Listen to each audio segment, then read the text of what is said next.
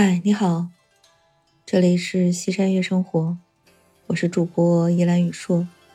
今天是四月一号愚人节，不知道你有没有参与各种形式的恶搞？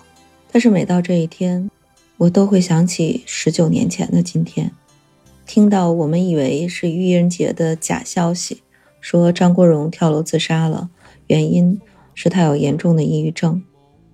可是后来才知道，那是一条真的新闻，真的很让我心痛。哥哥已经走了十九年了，谁还会一直记得他呢？我会，我不知道你会不会。那个时代，好像大部分香港的歌手唱歌都是在唱别人写给他的东西，但是你听张国荣唱的歌，你就会觉得那真的是在给你唱，是他在唱他心里的话。张国荣看着第一眼好像是很普通，但是第二眼的感觉就会有一种贵族公子的气质，这也是他深深吸引我的一个主要的原因。尤其那个经典的影片《霸王别姬》，我们为什么要怀念张国荣？就是我感觉好像没有一个演员或者歌手像他那样的义无反顾的把演戏、唱歌都当做一个。发现自我，而且毫不掩饰的把那个自我展现在众人面前，就让我们这些听着他的歌、看着他戏长大的人，也顺理成章的在他的歌里边去寻找自己，发现自己。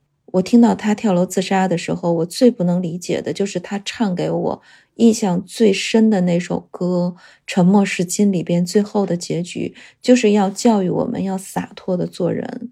可是你为什么哥哥你要跳楼自杀？张国荣他做人的口碑是有口皆碑的，他帮一个人根本就没有什么理由，他也不在乎你什么出身、什么流量，有的时候就是为了给新人一个出头的机会，有时候就是单纯的我就要帮你。哪怕是你只是一个路人，像什么张学友啊、古天乐呀、陈奕迅呐、古巨基呀、张卫健、赵文卓，这都是他提携过的新人。这些人都说，如果没有哥哥的帮助，我的演艺之路也不会这么顺畅。其实现在这个时代早就容不下张国荣这种人了，他已经不适合这个江湖。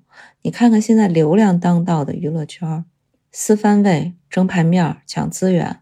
那才是娱乐圈正道。还有多少人能够记得，曾经有张国荣这样的人创造过那种宝贵的人情味儿？没有任何理由去帮助你，人间的情谊会让我们这些影迷、歌迷永远的记住他。当然，在纪念哥哥的今天，我还思念另外的一个人，那就是我研究生最好的同学，那只渴望流浪的猫。他离开我们的时候。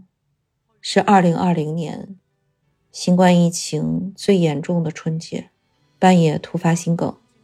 我和老文知道这个消息的时候，时间已经过去三个月了。猫看起来性子冷淡，但他实际上却有一颗非常柔软的心。不管是谁，有什么事情，如果跟他说到了，他一定会想尽办法去帮助人。就是因为他性子冷淡。有同学想搭车到地铁站，都不好意思跟他直说，非得要找我去过个话。但实际上，如果你真的去找他的话，他肯定会去搭的。他会主动关心外地同学刘晶，帮他寻找工作的机会。请客吃饭的时候，他总是抢着买单。然后背后的时候呢，要求组局呀、见同学呀、团聚会呀，然后一起喝着酒。这个啃着串儿吐槽工作当中我们遇到的琐事儿，我们都以为他跟疾病的抗争取得了胜利，真的没有想到，就是在那一年的春节，我们通话后的几天，他就离我们而去了。那只渴望流浪的猫，我请你相信，我们所有的同学都会思念，都会记住你。我也希望。你在天堂里能够安息，希望我们所有的人都能够珍惜当下。如果是同学，能聚就还是聚一聚，见个面；如果是亲人，多打一打电话，彼此不要留下各种遗憾。虽然这次讲的主题有一些沉重，但还是希望我们都能好好的活着。